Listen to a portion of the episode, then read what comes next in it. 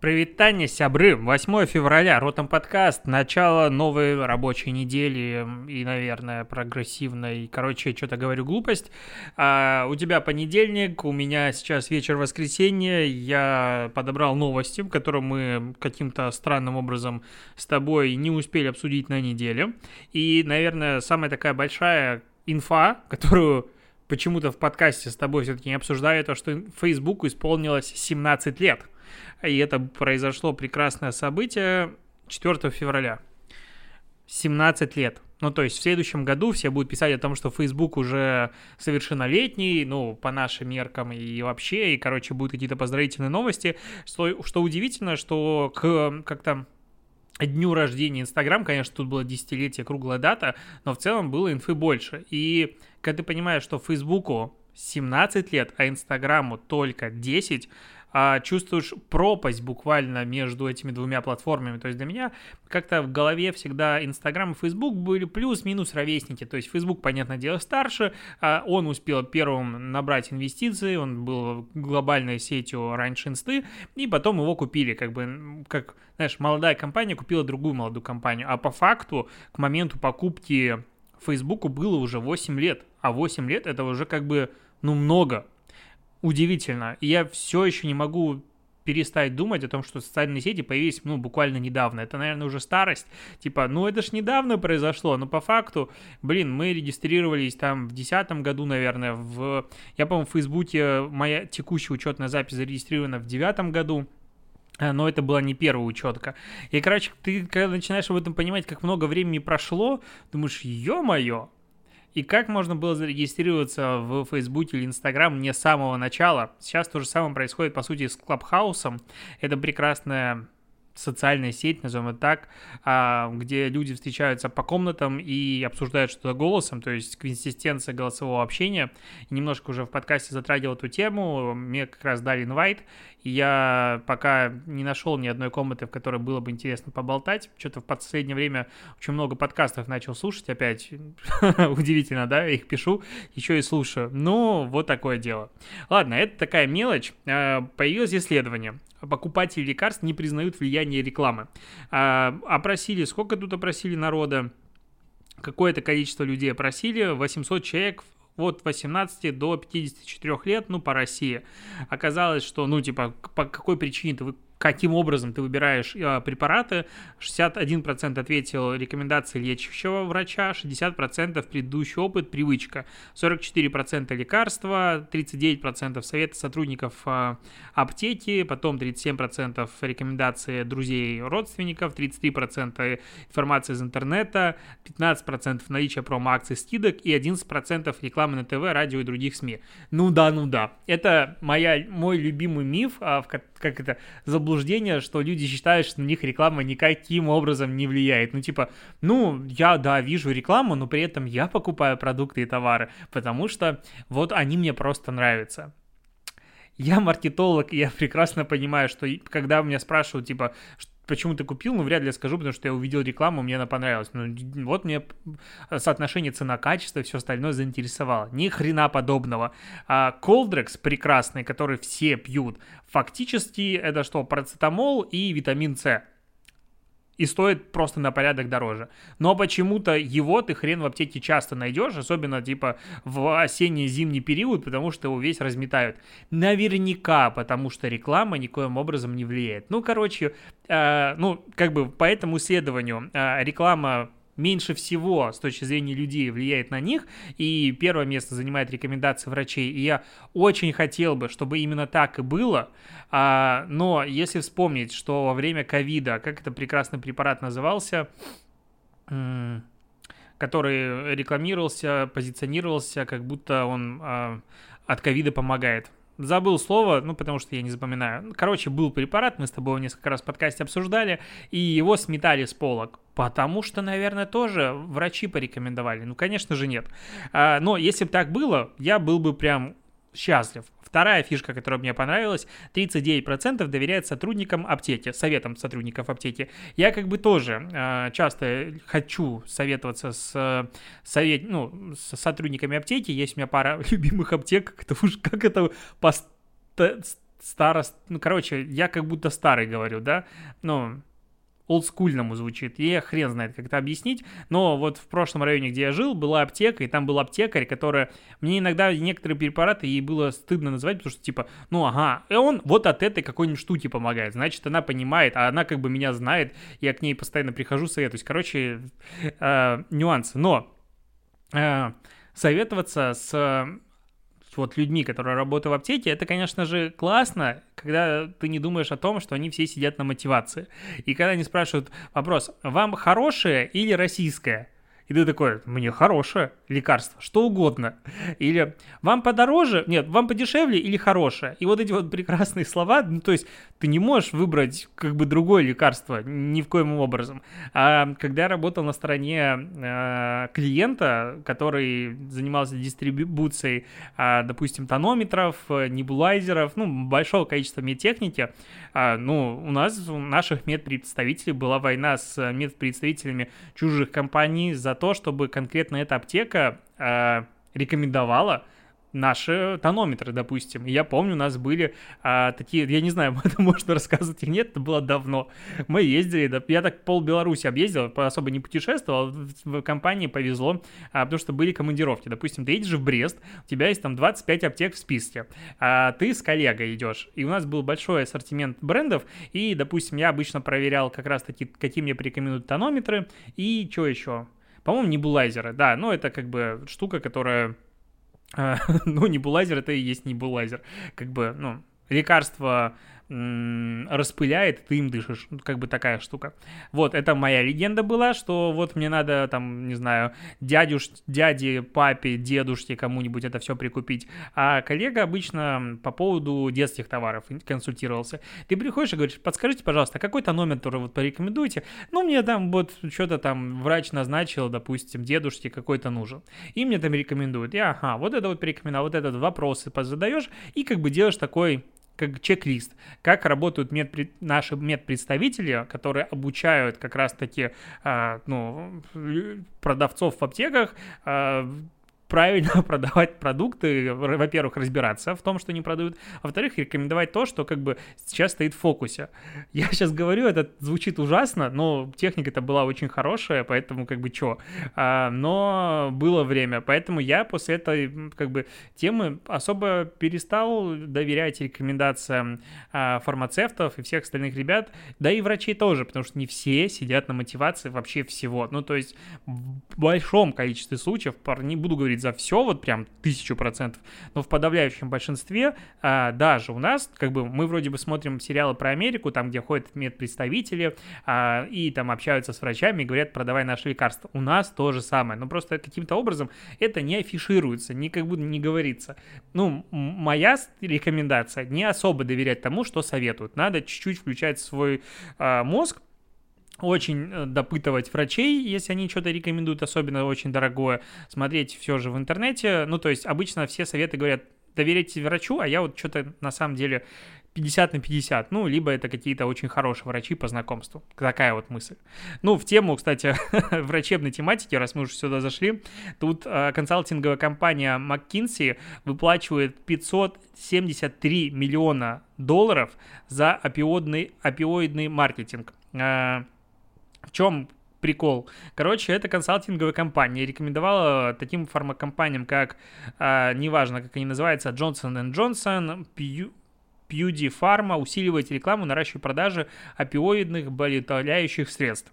А, ну, короче, а в конце 90-х, в начале 2000-х в Америке был жуткий а, опиоидный кризис, когда сотни, буквально тысяч людей умирали от передозировки, потому что эти э, лекарства вызывали, ну, болеутоляющие вызывали привыкание, народ на ими закидывал все больше и больше, а тут консалтинговая компания рекомендовала. Я вот сейчас ставлю себя, ну, на место маркетолога, которые вот пришли и говорят, нам надо как бы выбрать, допустим, какие лекарства продвигать и все остальное. Но ты же смотришь на это с позиции вот сухого маркетинга, скорее всего, и Совесть у маркетологов, конечно, иногда не на первом месте.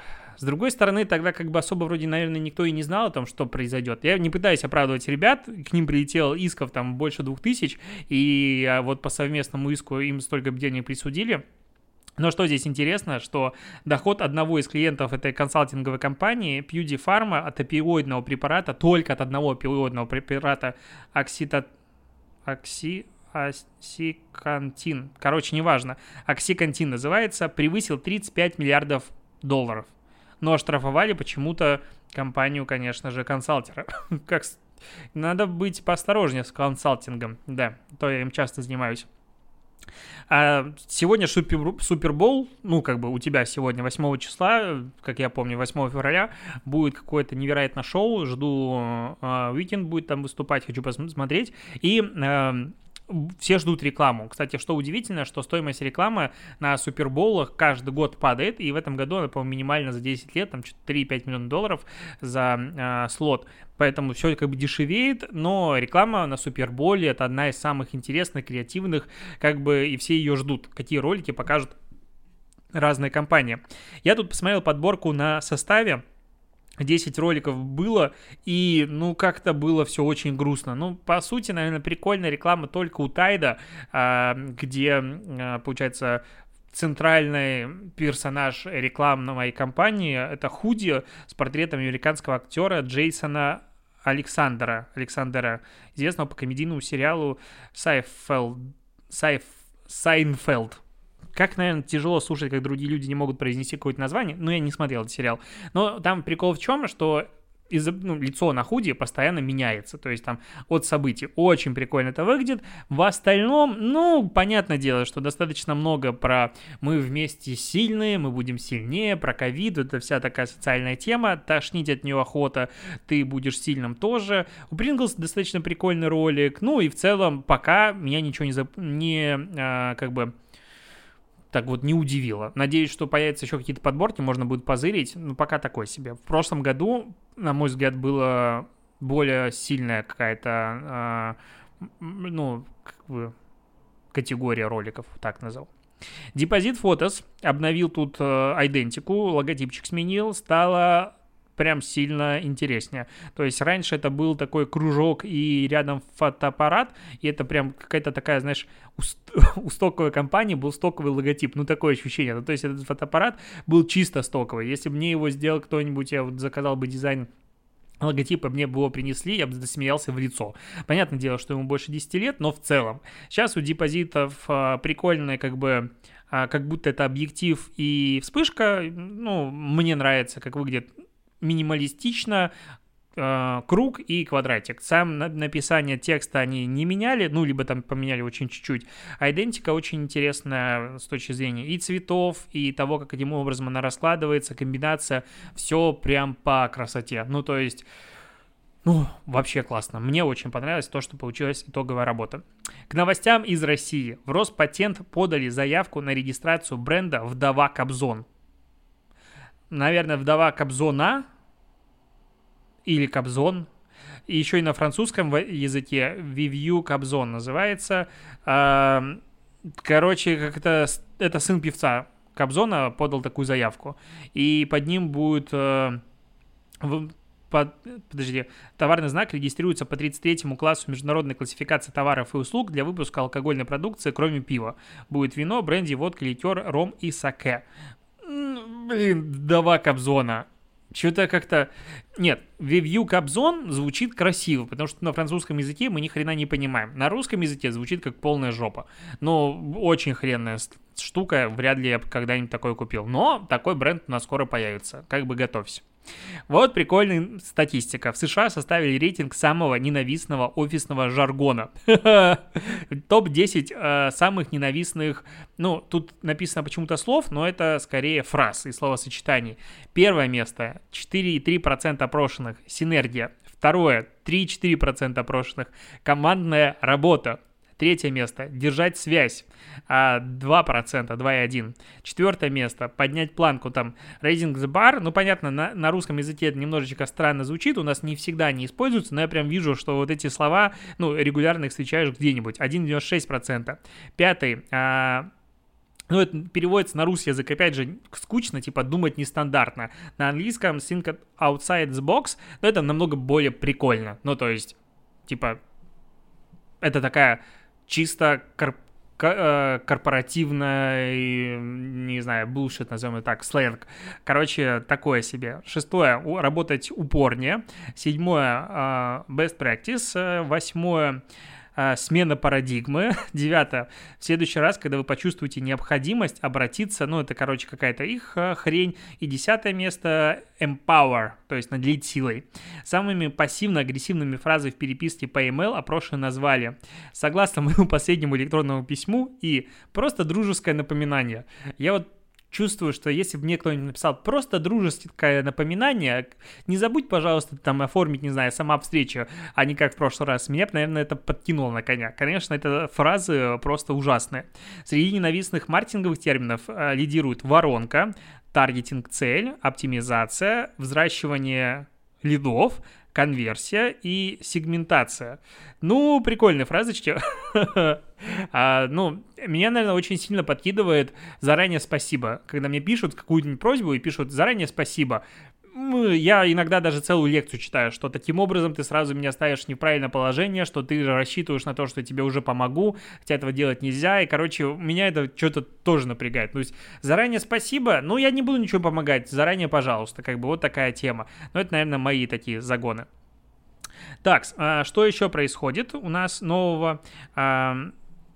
Иск Царьграда к американскому юрлицу Google рассмотрят в России. Почему так? Потому что Царьград, он немножечко под санкциями, и типа поэтому будет э, иск из-за того, что как бы Google на YouTube заблокировал Царьград, а, рассматривать российский суд. Посмотрим, к чему это приведет, но в целом, конечно же, очень прикольно может быть прецедент, когда есть санкции в отношении канала, а типа если на территории Российской Федерации, какой закон должен быть действовать первично, а, то есть Google, по идее, будет подчиняться российскому законодательству. Я не юрист, но, ну, позырим, что от этого получится. Конечно же, компаниям при, будет предъявлять сейчас очень много всего.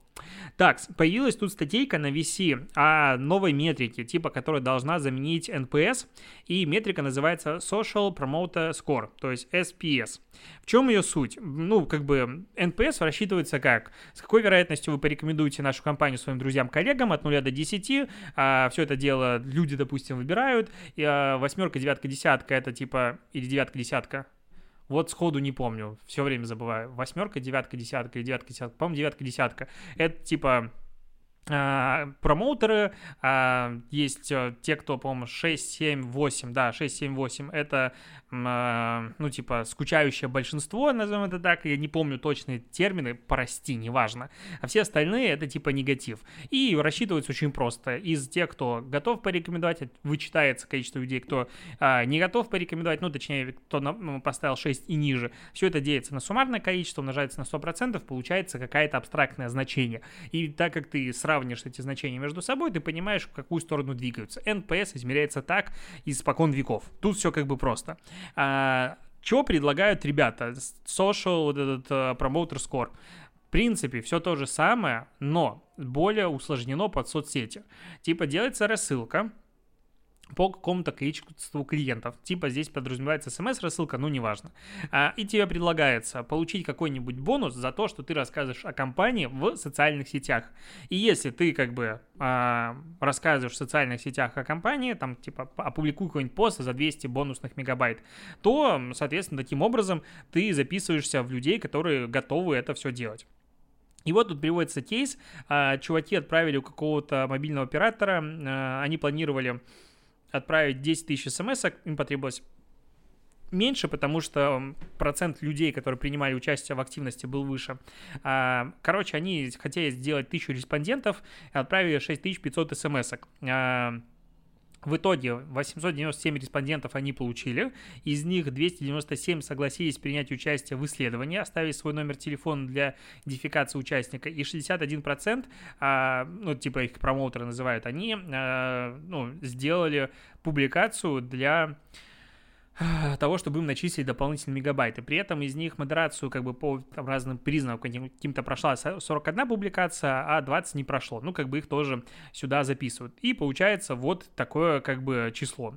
Два негативных полностью отзыва, критика и 454 человека отказались сделать а, публикацию. Дальше это все по формуле а, там делится, умножается и получается 19,8%.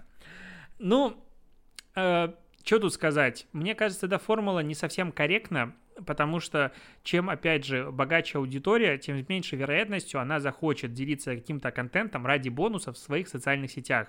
Если я буду супер сильно очень, э, не знаю, доволен сервисом Ferrari, имея возможность себе купить Ferrari, я не знаю, что мне надо предложить, чтобы я в социальной сети выложил, типа, вот, это, я, там, приходите к наш сервис Ferrari, и тогда получите какую-нибудь фигню. Ну, то есть, это абсолютно разные уровни. То есть, э, с точки зрения, в принципе, ну, того, что люди готовы порекомендовать тебя, это один момент. И как бы вообще никакой вопро- вопроса в, в расчете NPS нет. А, но если мы говорим про вот поделиться в социальных сетях, то по классике очень сложно будет привлекать таким образом достаточно обеспеченную аудиторию, либо, опять же, аудиторию, которая активно занимается социальными сетями, потому что люди не хотят видеть, чтобы, ну, что они, типа, участвуют в какой-то активности, не получают халяву. И тут расчет какой-то странный. Потом еще говорят, что это можно использовать как какую-то механику для повышения UGC, тоже, как бы, на мой взгляд, не самая очевидная логическая связь, потому что здесь чисто халява, когда у нас халява это не тот, ну, халява не отображает лояльность, и, короче, есть много вопросов к этой формуле, как бы появился пока первый кейс, но я бы пока ее не был готов, наверное, использовать, она, мне видится большое количество есть ней дыр и несостыковок, короче, вот такая странная штука. Так, Еще на неделе появилась новость о том, что Инстаграм начал раск... ну, блокировать аккаунты, а, которые украли. Ну, как бы, ура, давно пора этим было заняться. А, Кинопоиск HD рассказал о рекордных 3 миллионов смотрящих подписчиков в январе. И разразился главный спор, потому что метрика такие смотрящие регулярно контент, это люди, которые за месяц посмотрели контента больше двух минут. А, и таких набралось 3 миллиона человек. Причем в марте было всего лишь полтора миллиона. А, в комментариях народ спорит, насколько логично засчитывать такого человека как смотрящим. Ну, в целом, любая метрика, какую, какую бы ты ни назвал, она всегда будет вызывать вопросы. Типа, один сериал посмотреть смотрел, или одну серию, или один фильм, и кого как засчитывать, а на сколько процентов надо досмотреть фильм. Короче, есть вопросики. В целом, две минуты это уже не случайное нажатие, это уже какое-то осознанное потребление контента. Скорее всего, дальше, конечно же, там количество людей снижается, и вот, э, не знаю, 20 минут посмотрело, допустим, 2,8 миллиона человек, но в целом 2 минуты, ну, можно, наверное, признать как какую-то плюс-минус адекватную метрику для расчета как раз-таки активной аудитории. Вот. А что еще сказать? Да, наверное, все. Как бы, наверное, последняя новость, что Telegram заблокировал каналы с данными участников акций протеста в России, потому что в этих каналах призывали к жесткому решению вопроса. И вообще, я очень не люблю вот этот вот, а, а, деанонимизирующие активности со стороны небезразличных граждан, потому что это всегда мотивирует к насилию. Мы с тобой это обсуждали.